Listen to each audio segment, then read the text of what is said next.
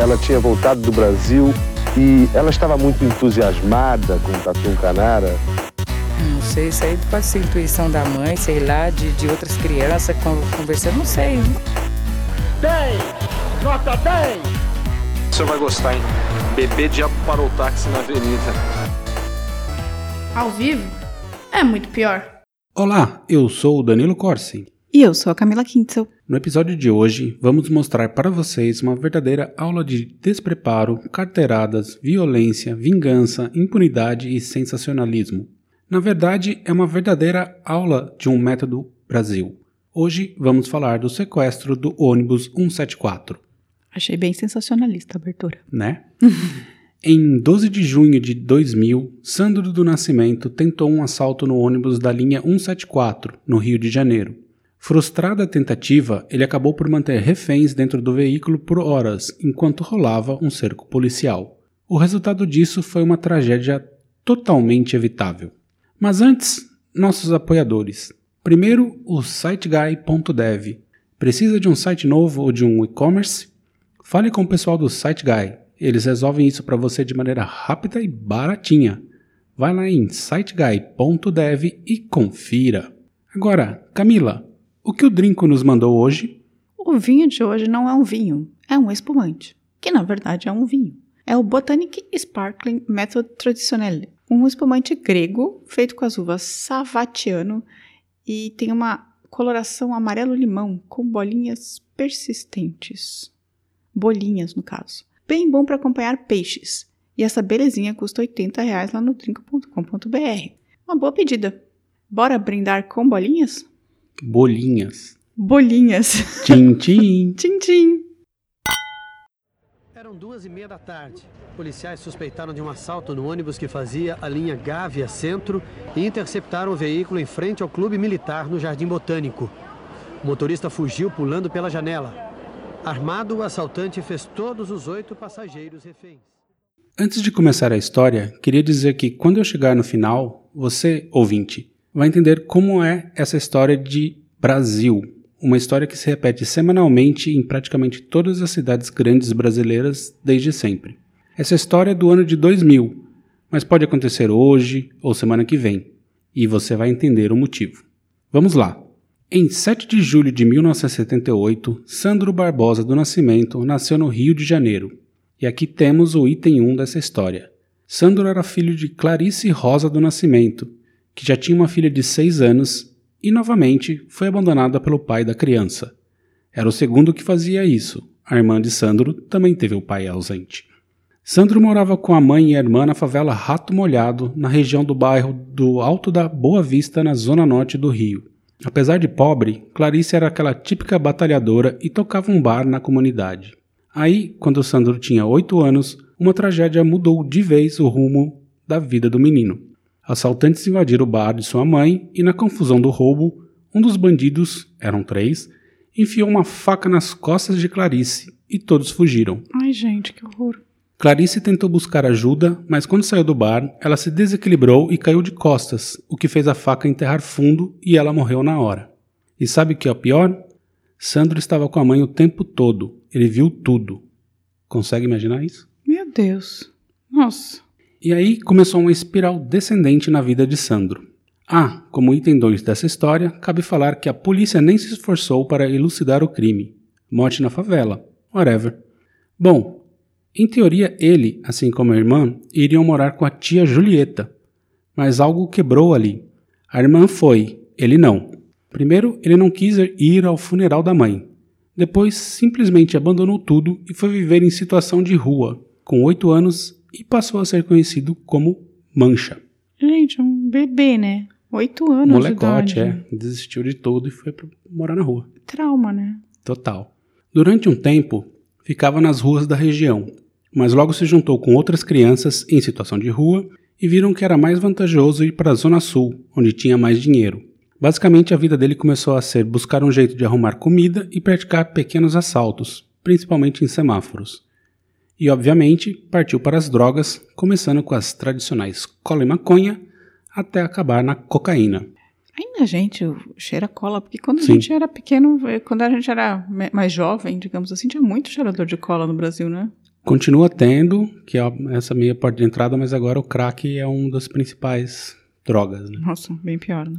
O dinheiro que ele conseguia com os roubos iam para comida e para as drogas. Item 3, check it.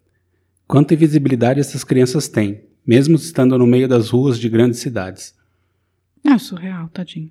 Aí chegamos no dia 23 de julho de 1993. Sandro fazia parte de um grande grupo de crianças em situação de rua que dormia sempre em frente à igreja da Candelária.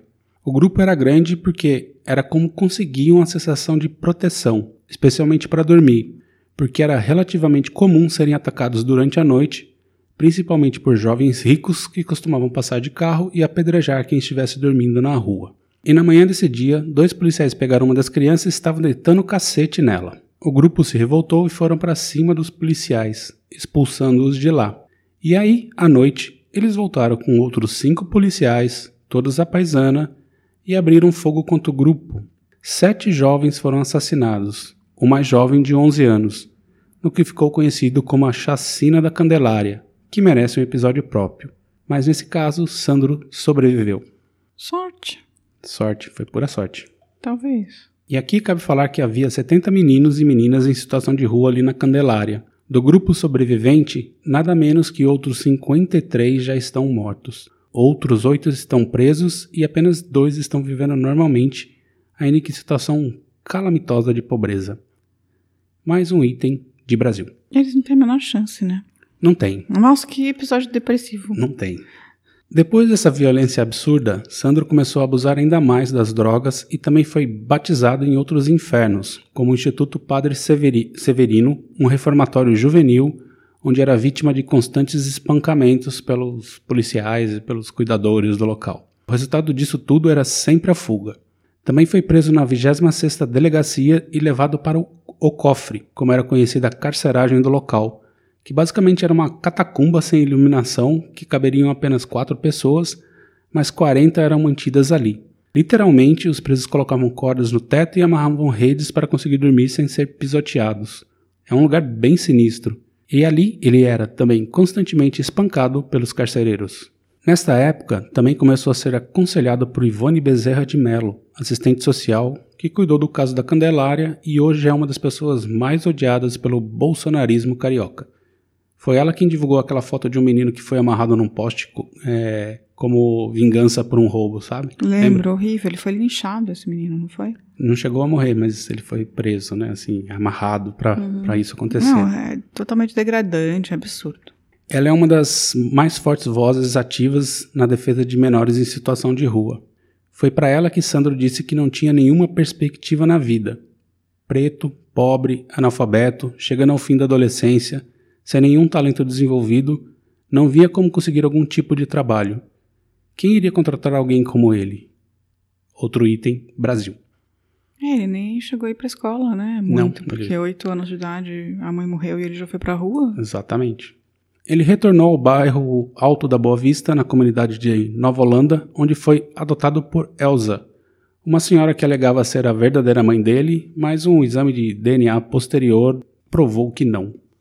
Mesmo assim, sem perspectiva alguma e usando muitas drogas, continuava na vida de crime. Quantos anos ele tinha aí? Ele estava com 20 anos, 20 para, é, 20, 21. Entendi. Aí, às 14h20 de 12 de junho de 2000, levando cons consigo um revólver calibre 38, ele embarcou no ônibus 174 no Jardim Botânico. Sua ideia era praticar um assalto rápido, mas esse tipo de ação não era sua praia. Ele era assaltante de semáforo. Um dos passageiros percebeu logo o que iria acontecer e conseguiu sinalizar para um carro da polícia para dizer o que estava acontecendo. A polícia conseguiu interceptar o ônibus e vários passageiros, além do motorista e do cobrador, conseguiram escapar. Outras 10 pessoas ficaram no ônibus com Sandro. Começa um show de horrores. Por ter reféns dentro do ônibus, o BOP foi chamado. Era a polícia mais treinada para a situação. Mas com toda a barulheira feita pela polícia, a imprensa logo se ligou e conseguiu chegar ao local antes mesmo do BOP. Então agora temos um assalto mal sucedido sendo transmitido em rede nacional pela Globo, SBT, Record e todas as TVs a cabo. Com a chegada do BOP, tenta-se o início de uma negociação, mas Sandro parece não querer nada especial. Eu lembro um pouco das cenas da TV, assim, desse assalto. Não muito, assim, eu não acompanhei. Passou prof- a tarde inteira. É, profundamente, mas eu lembro. E você pensa que o BOP controlou a situação? Claro que não. Não fizeram nenhum isolamento. Dá pra ver as pessoas passando de bicicleta ao lado do ônibus. A imprensa chegando pertinho. Tava uma zona. O BOP estava dividido em três grupos: um de negociação, um de snipers e outro de assalto para invadir o ônibus. Mas eles tinham rádios para se comunicarem? Não, claro que não. A comunicação entre os grupos era feita através de sinais na frente de absolutamente todo mundo. Ah, achei. Achei, Roots. achei roots, é. Achei interessante essa abordagem. Dentro do ônibus, Sandro parecia agitado, mas liberou Williams de Moura, um estudante, alegando que ele deveria estar atrasado para a aula e se livrou do único homem que ainda estava no ônibus. Liberou também Damiana Nascimento Souza, que estava passando mal. Ela sofreu um derrame na hora do sequestro e ficou seis anos sem falar e ainda hoje tem os movimentos do lado esquerdo do corpo comprometido. Pressão, né? Subiu demais. Pois é. Ele pegou Janaína Neves para tentar que ela dirigisse o ônibus, mas não rolou. Fez um primeiro disparo. Também fez com que ela escrevesse nas janelas do ônibus frases como: Ele vai matar geral às seis. Ele tem pacto com o diabo, entre outras coisas. Mas o fato é que ele sabia que não tinha a menor chance de escapar dali, mas estava tentando achar alguma brecha. Fato também relatado pelos reféns é que ele não queria matar ninguém e começou a fazer um jogo de encenação com eles. Por exemplo, pegou Janaína, colocou um lençol sobre a cabeça dela, contou até 100, deitou-a no chão e disparou um tiro e gritou: Delegado, já morreu uma. Isso aqui não é filme de ação, não. Mas Ja- Janaína foi instruída a ficar deitada no chão. Era puro fingimento. Sobre os pedidos, aí ele começou a pedir uma granada, um motorista, mas ob- obviamente não foi atendido. Menos ainda quando ele pediu que trouxessem Ivone.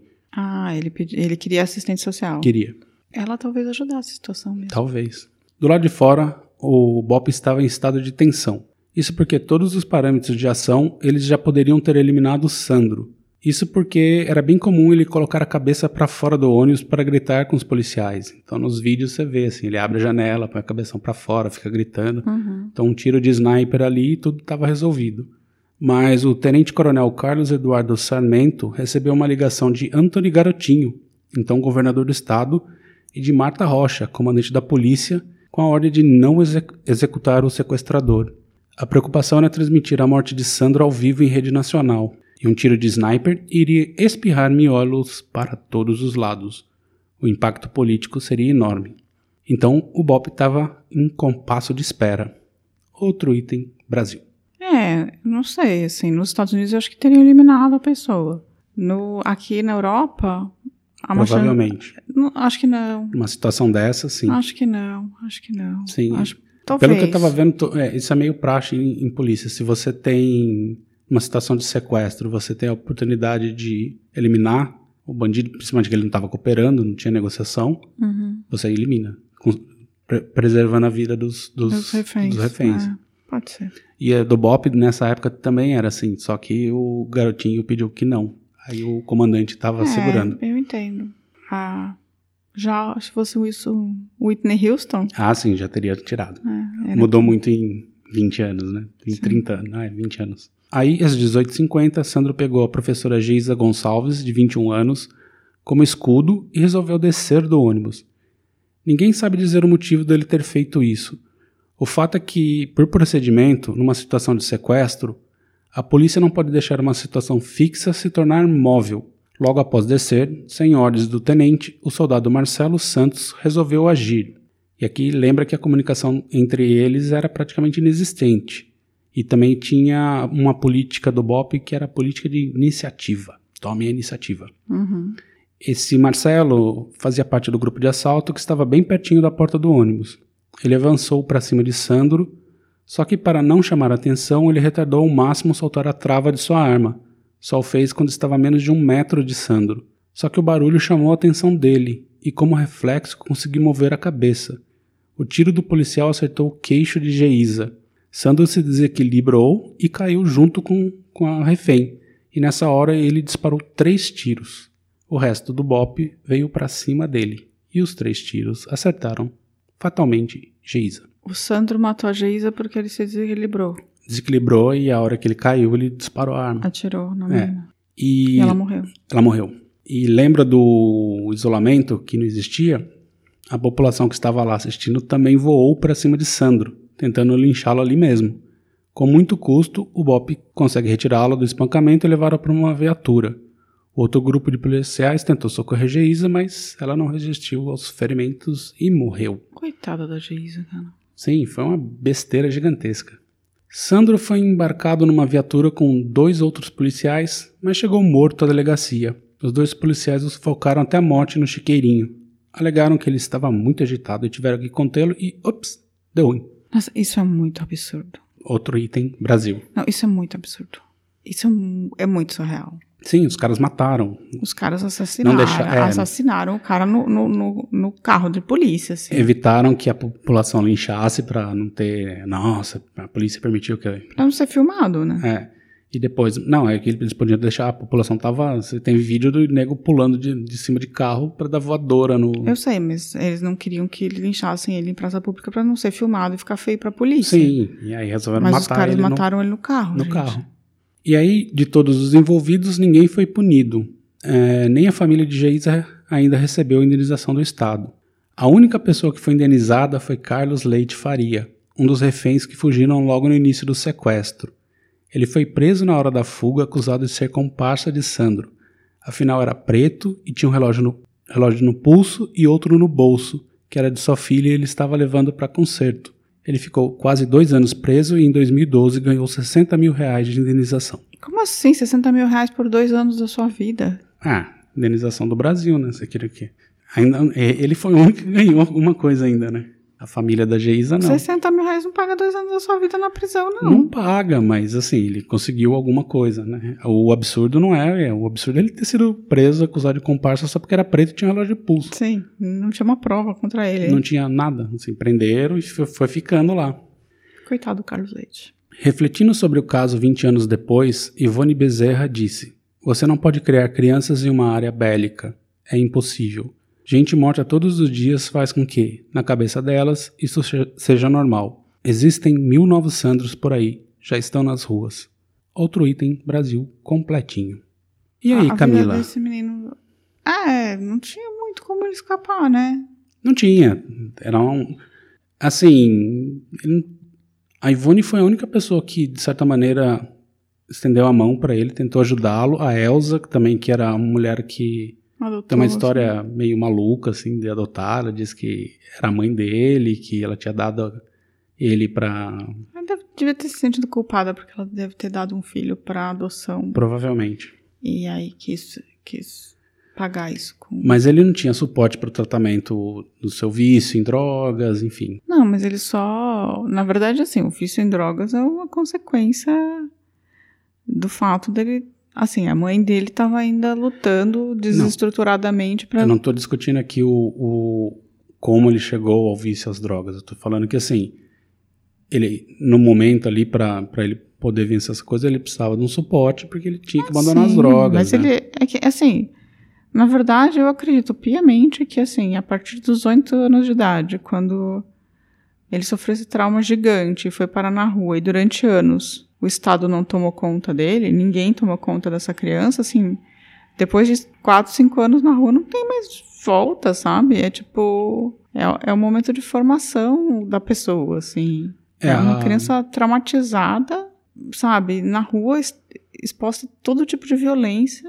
A Ivone até falou uma coisa meio similar, que ela disse que assim, primeiramente essa questão é um problema social, ela não é um problema de segurança pública. Ah, sim. É. O problema de segurança pública não é a PM que tem que cuidar das crianças de rua, né? Não, é um problema social, assim. É, não pode.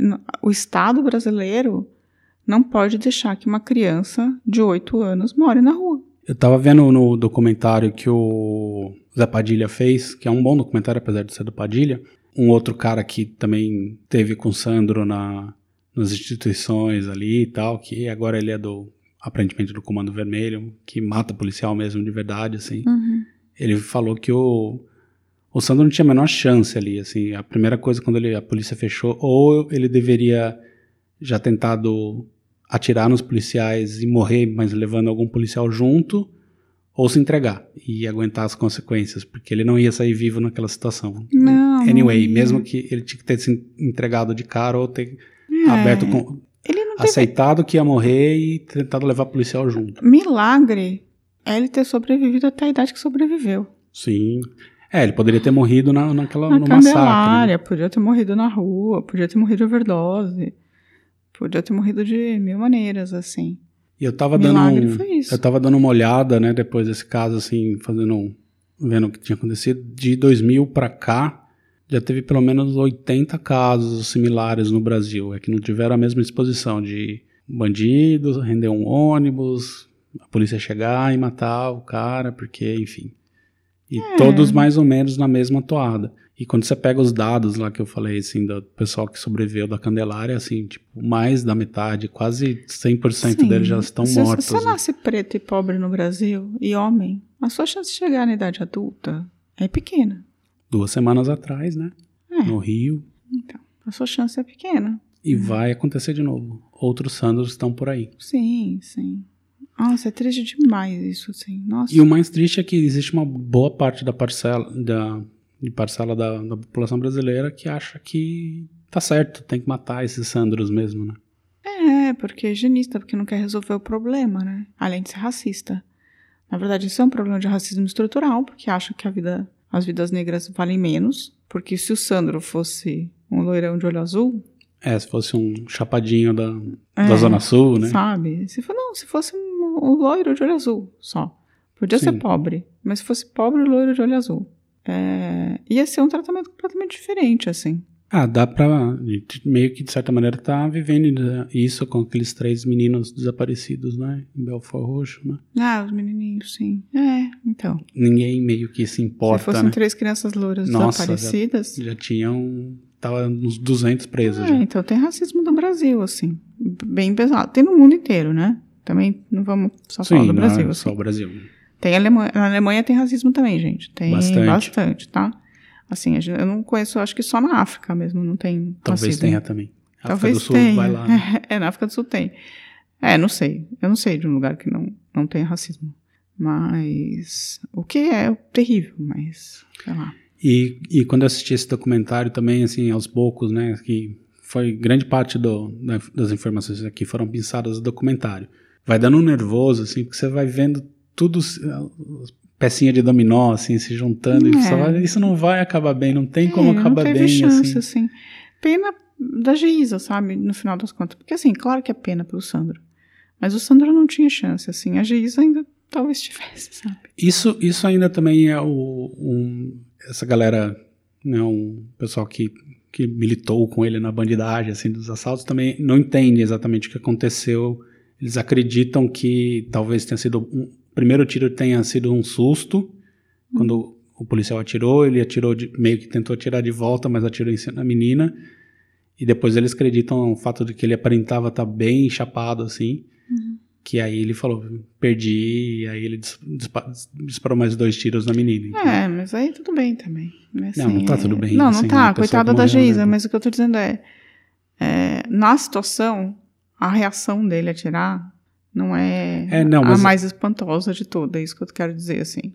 É que esse dia foi particularmente assim fora da, da, da curva pra ele, porque assim ele não assaltava em ônibus, ele assaltava no semáforo, assim, porque ele conseguia fugir rápido, não tinha muito problema. Dessa vez ele tentou assaltar num ônibus e ninguém acreditava que ele era capaz de matar alguém, assim. Ele tinha chegado até esses 20 anos assim, sem zerado de, de, de morte, assim, ele só tinha rodado por assalto. Ninguém, ninguém acreditava, nem a Ivone achava que ele era uma pessoa violenta, entendeu? É, mas eu não acho nem que tenha sido violenta. Imagina a adrenalina que você tá numa situação dessas, Daniel. Não, tudo bem. Assim, Mas é que assim, é uma pena. é uma pena pela Geisa, é uma pena por ele, é uma pena pelo Brasil, é uma pena por tudo. É, pena pra ele e essa sensação de que. É uma pena por nós que temos que conviver com essa história é, até hoje. esse- os policiais que não foram punidos, nem afastados, nem nada, assim, sabe? Ou, mas, verdade seja dita, depois o Marcelo pediu pra sair, assim, ele não, não ficou mais na, na- no BOP, ele saiu do, do BOP. Mas Ah. ele não foi saído, ele pediu. Entendi. Mas isso foi, tipo, quatro anos depois. Ah, ok. Enfim, depois dessa história toda, vamos dar uma pausa e já voltamos para os recadinhos. A refém é atingida com três tiros. A imagem deixa dúvidas de onde partiram os disparos. Outra dúvida: o bandido entra vivo e sem sinal de ferimento no carro da polícia. Depois de uma reunião com o secretário de Segurança Pública, o comandante-geral da PM e o coronel responsável pela operação, o governador convocou uma entrevista coletiva à imprensa. O desfecho não foi o que o coronel Penteado desejava e muito menos o governador do estado. Talvez fosse melhor até que tivesse demorado mais. Então, estamos de volta. Primeiro, um salve geral para quem chegou agora para ouvir nossos episódios. Bem-vindos, Jefferson Silva, Felipe Vilar e Jorge Fábio. E agora vamos falar dos comentários.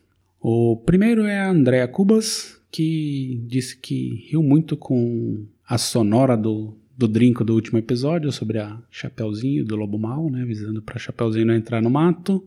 Disse que a gente tem humor negro de qualidade. Eu não tenho humor negro Eu nenhum. também não. Eu sou bem, É, a gente bem tranquilo. não é. a Não gente- tenho humor. O Danilo não tem humor mesmo. Viu? Já o Renier Backup, Official Channel Renier Benado, disse no episódio da primeira favela que a elite do Brasil é culpada pelo país não progredir. E isso não vai mudar. Eu não, não uma- digo que ele não tá muito errado, não. Não, tem uma coisa errada nesse, nesse comentário. O quê? O Brasil não tem elite. É verdade. A elite prevê que as pessoas tenham algum, alguma educação, assim. Sim. Que sejam inte- intelectualmente. Parasitas bem-sucedidos. É, digamos. são comerciantes ricos que cuidam do Brasil. Já o Ricardo Cravo mandou um e-mail pra gente, olha só, e-mail. Olha, e-mail, gostamos muito de e-mails. Que ele disse que foi apresentado ao podcast pelo amigo chamado Ronaldo Oliveira. Obrigada, Então, Ronaldo. amiguinhos, compartilhe a gente. Olha só, tá vendo? Faça como o Ronaldo Oliveira. E ele disse que ele ouviu o episódio de canibalismo brasileira e gostou muito do jeito despojado. E, e ele acha que a Camila sacaneia muito a mim. Eu, Eu- concordo. eu Tamo a- junto, é isso aí acho- mesmo. Denúncia. eu acho Sou que... muito sacaneado aqui. Eu acho que ele tá puxando seu saco. Eu já não tô gostando mais desse comentário. Achei absurdo. E ele também falou pra gente ler o Vale Tudo, o Sonho e a Fúria de Tim Maia, do Nelson Mota, que tem, aparentemente tem uma história sensacional sobre o verão da lata, Nossa, Tim Maia é um, é um, sim, é um episódio que a gente precisa fazer, viu? né? Vamos, de repente a gente guarda essa passagem pra fazer a conexão com o verão da lata no episódio do Tim Maia. Sim. E não tá na pauta, agora eu vou colocar, viu? E Ricardo ele Cravo. mandou um beijo pra gente e também pro Giancarlo. E perguntou quem é esse cara? Quem é esse cara? Giancarlo! Giancarlo. O Giancarlo é uma figura especial, especialíssima, que manda mensagens longas pra gente. E ele sempre faz relações entre as histórias que a gente conta e histórias da família dele. Que é uma família muito particular, assim, eu diria que. Sim, várias histórias encaixam com o que a Tem, gente é, conta. né? quase todas as histórias. E assim, eu não duvido nada que ele vá achar um sequestro no ônibus, ou um assalto, pelo menos, Pois da é. família. E se ele permitir uma hora, a gente conta uma das histórias aí. É, a gente adora as histórias dele. Então, se vocês quiserem contar pra gente essas histórias, as relações que vocês têm com cada episódio, a gente vai se divertir. A gente se diverte muito, viu, gente? Só eu, na verdade. E a futura diva, lá no Instagram, disse que gostou muito da abo- abordagem, disse que foi muito boa a abordagem do episódio do Maníaco do Parque. Ela tava esperando. Ela falou que quando a gente postou, quando você postou, que foi o Danilo que postou o teaser da, do, do episódio, ela já tava meio esperando pra baixar. Olha só, era do True Crime também. Acho que sim, a Futura Diva. Diga pra gente, Futura Diva, você é do True Crime? E por fim, a Luciana Rangel falou lá na sua foto, que a gente publicou sua fotinho com 21 anos lá no Instagram e também no Facebook, né? Uhum. Falou que você é a cara do Gael, nosso filho, igualzinho. Olha só. Foi a primeira vez na vida que alguém falou que o Gael era parecido comigo.